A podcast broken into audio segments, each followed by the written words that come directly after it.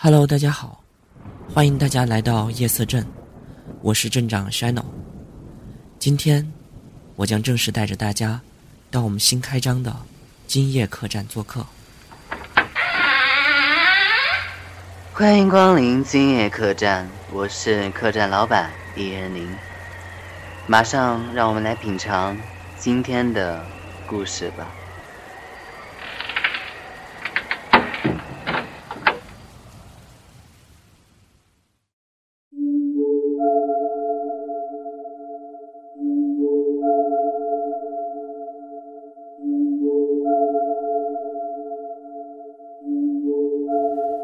大家好，欢迎大家收听这一期的今夜鬼话。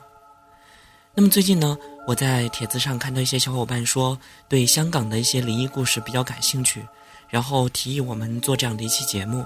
所以今天我跟店主的话一起准备给大家做一期关于香港的一些灵异故事。哎，对了，任林啊，你小的时候有没有看过一些香港的恐怖片呢？嗯，有的，比如说就是林正英系列的僵尸片，我小时候特别喜欢看。哦，你看林正英的那些僵尸什么的，哎呦，我小的时候看的那个片子都睡不着哎。然后我记得在我再大一点的时候呢，就看到了王祖贤演的恐怖片我不知道你有没有看过《倩女幽魂》系列的。嗯，当时王祖贤的他那个造型，绝对也是在香港。在九零年代吧，也算是一大经典特色。我记得当时啊，嗯，看那个《倩女幽魂》系列的时候，黑山老妖啊和那老老啊什么的，就是一个妖精两个声音的话，当时那种感觉不会是觉得恐怖，但是真的觉得是非常让人耳目一新的感觉，所以一直也被奉为一个经典吧。对对。嗯，那么好，今天呢，我们就来给大家分享两个关于香港的灵异故事。第一个灵异故事呢，是关于香港油麻地女鬼跳轨灵异事件；第二个呢，是关于香港理工大学的，一共有六个小的灵异事件。今天我们就一起来跟小伙伴们分享一下吧。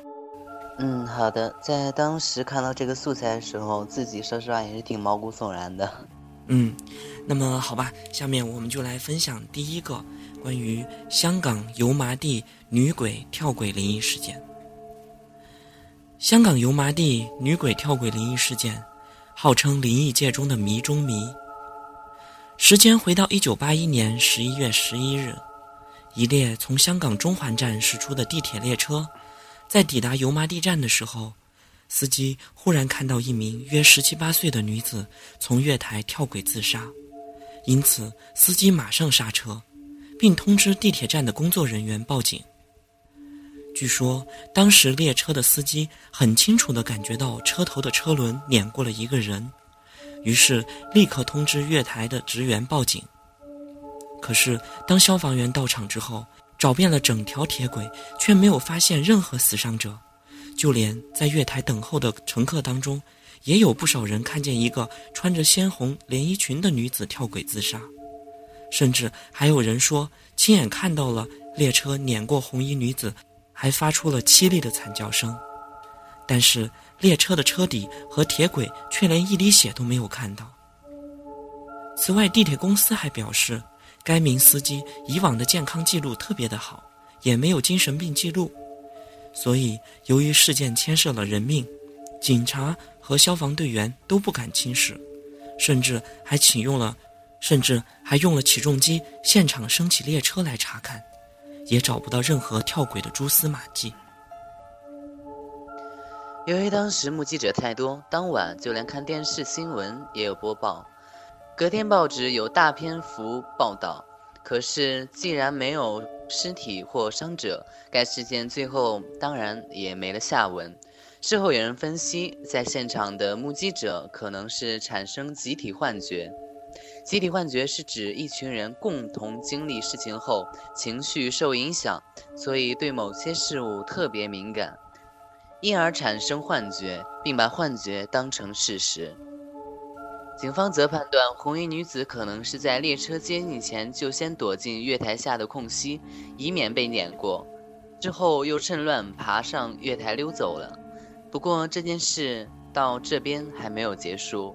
多年后，香港有一个法师收到一份资料，原来那个红衣女子被列车撞完后，还真的自行爬出车轨，然后回家了。不久后，她突然生病死亡。究竟她是人是鬼呢？这个谜不但未能解开，更令这件事情增添灵异色彩。之后有一个传闻，说当时有一名年轻的女子到医院就诊完后，到油麻地站准备搭地铁返家。岂料，当他到了月台之后，竟然看到一个身穿红色连衣裙、相貌与他一模一样的人，就在列车驶进站时跳下了铁轨，吓得他立即离开了地铁站，改乘其他的车辆回家。但是没有料到的是，他却于两天之后因为突发的心血管疾病而死亡。原来这是一种可以见到自己出事的死亡预告。另一个灵异传说。在上环站，这里其实还有一个神秘的出口和月台。此月台的两边轨道尽头都是用铁链封闭的，肯定没有列车会在此月台进入。这个被网友称作“上环小月台”的地方，曾经都传出过不少的灵异故事，包括每到深夜转车经过的时候，都会听到鬼哭的声音。另外，在新建上环站的时候，就有建筑工人亲眼目睹一名白衣女子，她在这个没有列车的月台徘徊，甚至跳轨。直到上环站落成并启用后，仍不时有灵异传说。最离谱的说法是，在开通隧道时，有工人竟不慎打通了鬼门关。工人见到不应该见到的恐怖情景时，工程则不得不停止。最后邀请高僧来超度和封闭隧道。香港地铁各站都曾发生过自杀事件，轨道上都会留有人体残肢，事后都会被处理干净。传闻在一处地铁站，有车长、工程人员及保全会在地铁上见到陌生人，他会趴在上面，似乎在寻找着什么。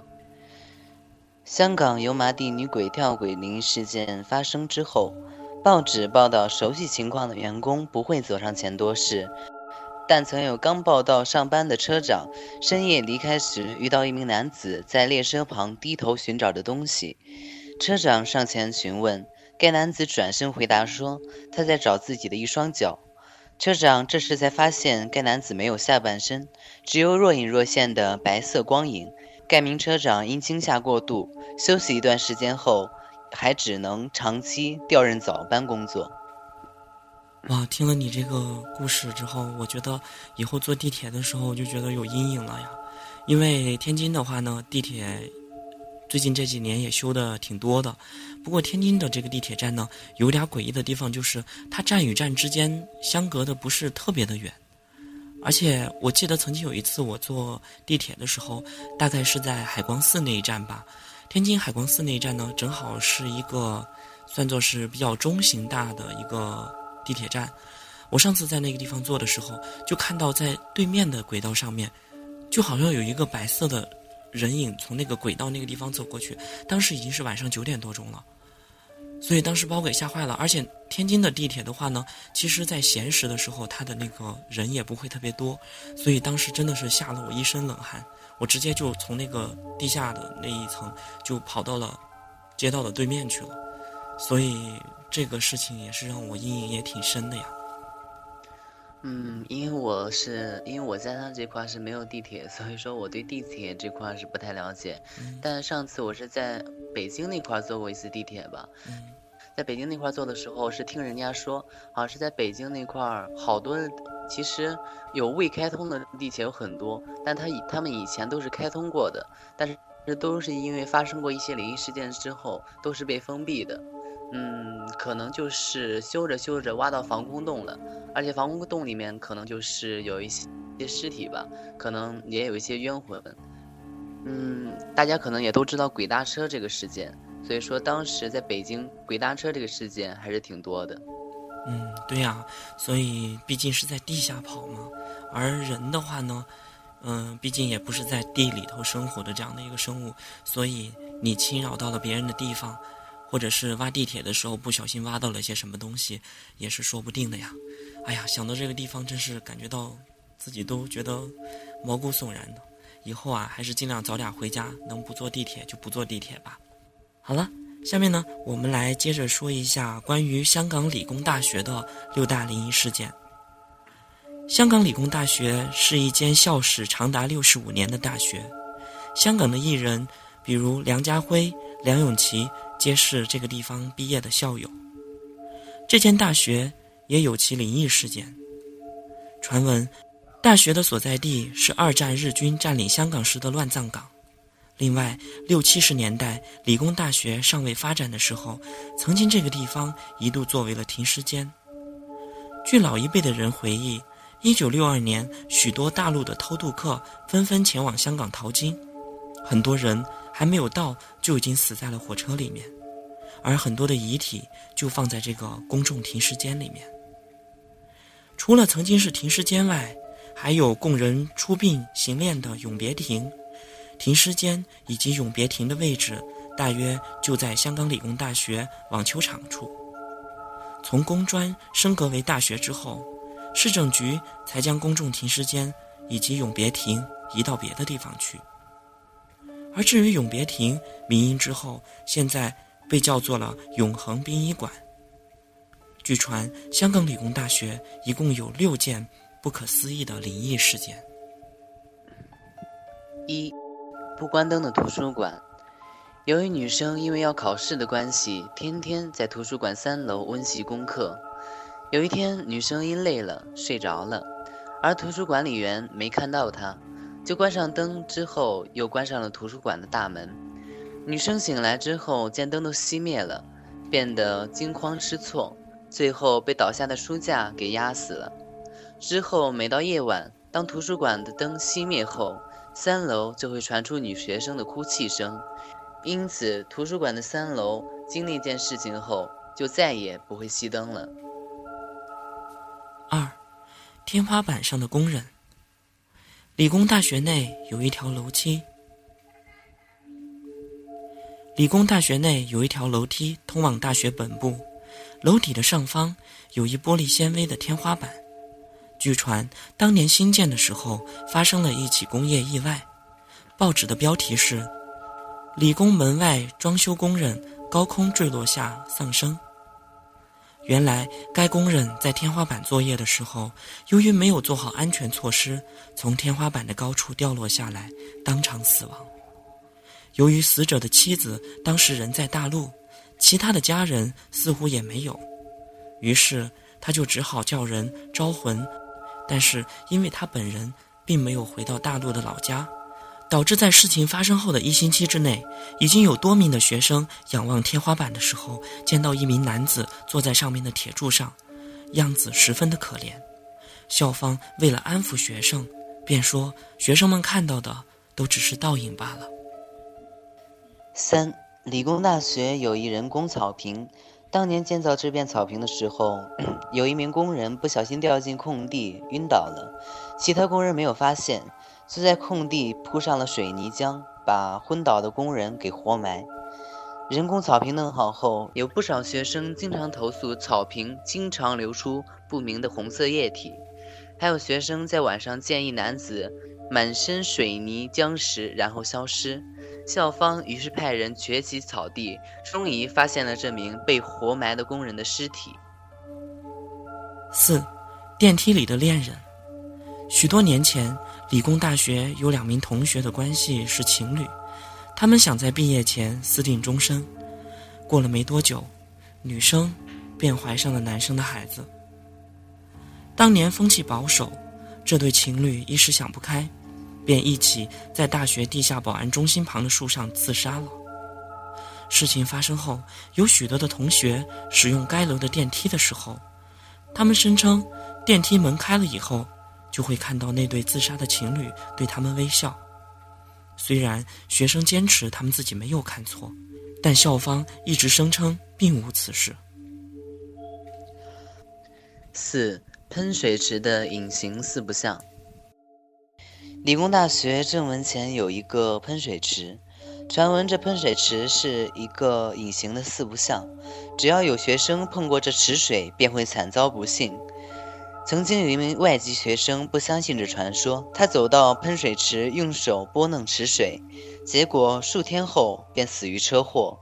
还有传闻说，如果拨弄池水的学生就无法毕业。六，泳池里的半身小孩。一名外籍教授带着五岁多的儿子去学校游泳池游泳，泳池的位置就在理工大学学生餐厅的旁边。教授更衣之后就不见儿子的踪影。起初他以为小孩自己跑去游泳了，而且泳池也有救生员，所以他并没有在意。但是时间一分一秒的过去，儿子却犹如人间蒸发一样，始终没有出现。焦急的教授四处寻找，有一位救生员表示，早前还见到过一个洋人小孩，但是一眨眼便不见了。就在此时，有泳客发现有人溺水，而溺水的，就是教授的儿子。当救生员救回小孩的时候，他已经溺毙了。当时救学生餐厅有一列落地玻璃，刚好面对泳池。学生们吃饭的时候，常常会见到一个外籍的小孩贴近玻璃。一开始有学生会去逗他笑，可是小孩总是只出现一张苍白的面孔。然后下半身开始消失，直到整个身体不见了为止。闹鬼传闻出现之后，为了停止恐慌，餐厅负责人便用反光的胶纸贴在玻璃上，大概是一个小孩的高度，就是为了避免学生再看到这个溺毙的小孩。嗯，其实最容易闹鬼的地方，第一个就是学校，第二个是医院，第三个是厕所。这次讲的灵异事件呢，也是深刻的体现出了这三点呀。是呢，所以啊，我觉得一般接近水的地方吧，阴气就比较重。另一个呢，据说学校一般都会建在坟场或者是在一些殡仪馆的原址之上，为的就是要用学生的这个阳气去压住那些邪气吧。我记得在天津也有几所大学，它的前身就是火葬场，而且校舍的建筑呢也是请了风水先生来看过的，尤其在学校主楼前面的一些花坛，还设计成了一些八卦的造型，目的也许就是为了镇鬼吧。对的，就比如说我们这边的一所中学吧，那个学校也算是我的一个母校了，它的前身真是一片乱木。当时把这片乱木给掘了之后，嗯，当时甚至我自己也亲身经历过一些事情，啊，所以啊，一般来说，在学校的话，还是要稍微注意一点吧。尤其在日韩也拍了一些很多跟学校有关的一些鬼片，看上去让我也是觉得浑身毛骨悚然的。那么好了，今天呢，我们要给大家分享的两个关于香港的灵异事件呢，到这儿就要结束了。那么喜欢我们节目的小伙伴呢，可以继续关注我们的社区，给我们留言。同时呢，大家也可以加我们的 QQ 七八五七零六六六，跟我们进行互动。好了，今天的节目到这儿就结束了。我是镇长 Shino，我是店长叶玲，我们下期再见，拜拜。嗯，拜拜。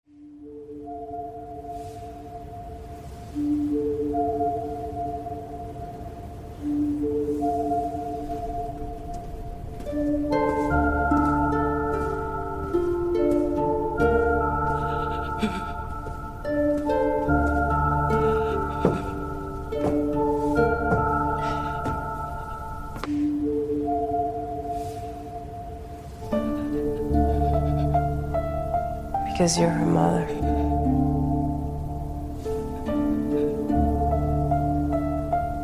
Mother is God in the eyes of a child.